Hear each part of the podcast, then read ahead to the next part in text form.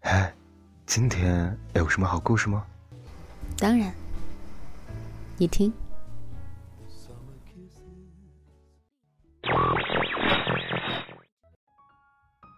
嘿小耳朵们欢迎来到桃子的小屋。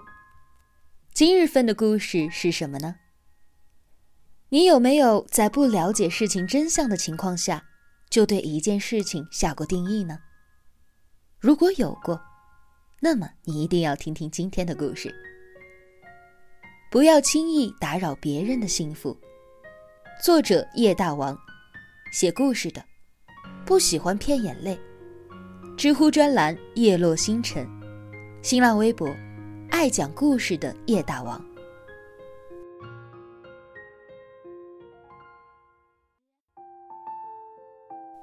支教的时候，班上有一个小女孩。长得很讨喜，笑起来有两颗萌萌的小虎牙。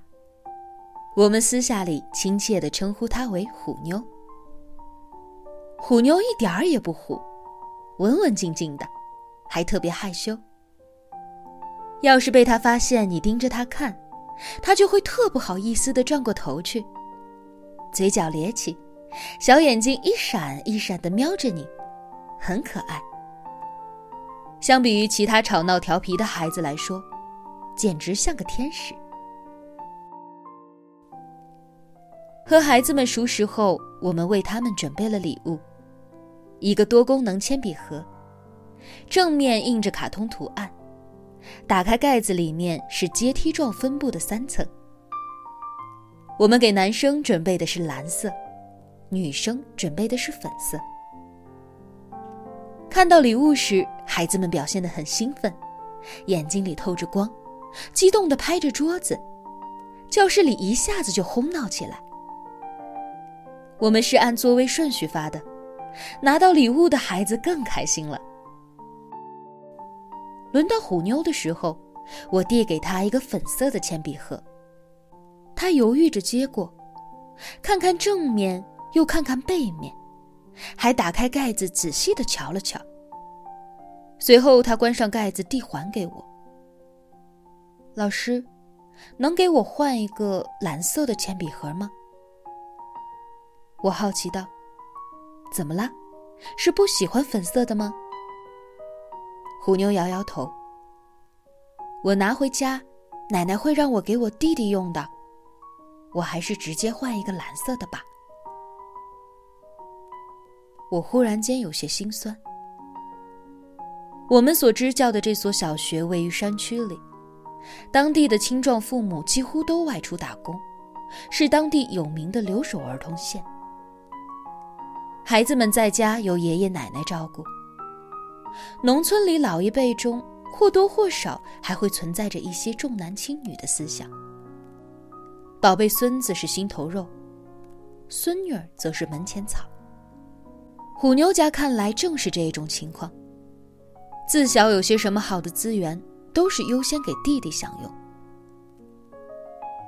看着虎妞盯着同桌粉色的铅笔盒看，小脸满是艳羡。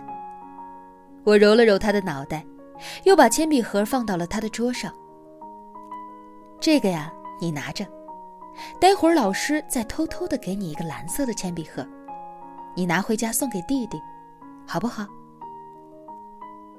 似乎是得到了极大的恩惠般，虎妞眉开眼笑，露出两颗小虎牙，对我说了好几遍“谢谢老师”，然后拿起桌上的铅笔盒，笑眯眯地研究起来。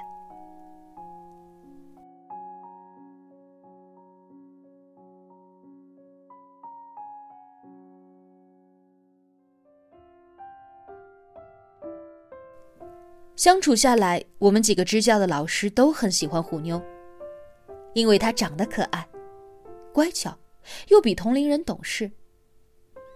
几个女生对于虎妞现有的处境抱有极大的不满，姨母心泛滥的每天偷偷的给虎妞塞小饼干吃，吃的虎妞一愣一愣的。有时和虎妞聊天，我们也会有意无意的教导她，在家里受到不公平的待遇时，千万不能忍气吞声，要学会抗争。要做一个虎虎生风的女汉子。好东西先给弟弟用，这是不存在的。是你的，你就要好好的争取，要学会自我保护。乱七八糟的讲了一大堆，讲到情绪激动的时候，我们还会拍桌子，把虎妞吓得捂住了脸，极其配合的点了点头。我们每天都会为孩子们准备一些小零食，通过零食奖励的方式，让他们积极的回答问题。很多孩子为了零食表现得异常活跃，虎妞就是其中一个，和他原本安静的性子截然相反。但几天下来，我们发现虎妞几乎很少吃拿到手的零食，大部分都是装在小书包里，放学后带走。我们猜测，一定是虎妞那个恶毒的奶奶，听说班里每天都会发零食，就让虎妞带回家给弟弟吃。这个猜测合情合理的，让我们找不出任何歪理来反驳。我们当时就气了，这简直太过分了。经过讨论，我们一致决定，以后发给虎妞的零食必须让她当天吃完，不能带回家。要是她奶奶问起来，就让虎妞说是我们不让她带回家的，让他奶奶有什么意见就来找我们理论。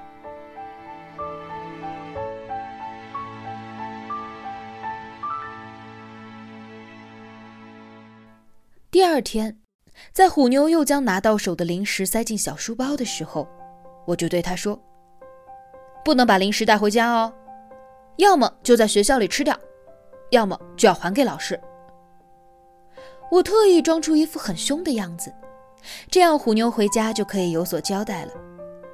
是那个很凶很凶的老师不让我带回家的。可是，令我始料未及的是，虎妞并没有表现的窃喜，反而是哭了起来。我猜测，可能虎妞担心没有拿零食回家会被奶奶骂，我就对虎妞说：“没事儿，别哭啊。”别哭。要是奶奶问起你，你就说是老师说的。学校里有新规定，不能够把零食带回家。奶奶要是骂你，你就和老师说，老师会保护你的。虎妞还是哭，怎么劝都劝不住。过了好一会儿，抽泣声渐渐小了，虎妞才哽咽着说：“为什么？”为什么不让我把零食带回家呀？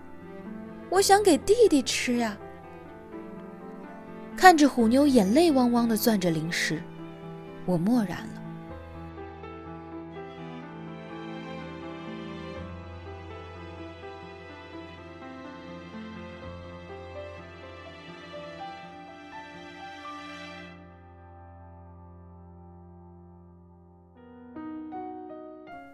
初为人师，我总想传达给孩子们一些观念，比如是非对错，比如合情合理。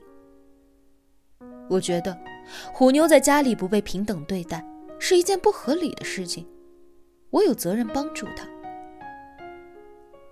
可那个瞬间，看着虎妞抽泣着问我为什么不让她把零食带回家，对我说他弟弟很喜欢吃那些零食。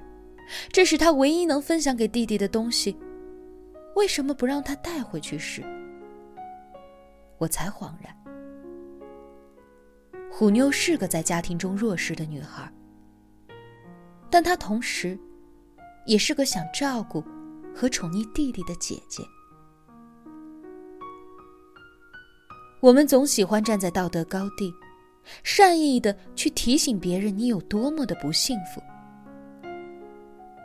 殊不知，有些时候，对错和是非是很难定义的。你这样做，也许正是打扰了别人的幸福。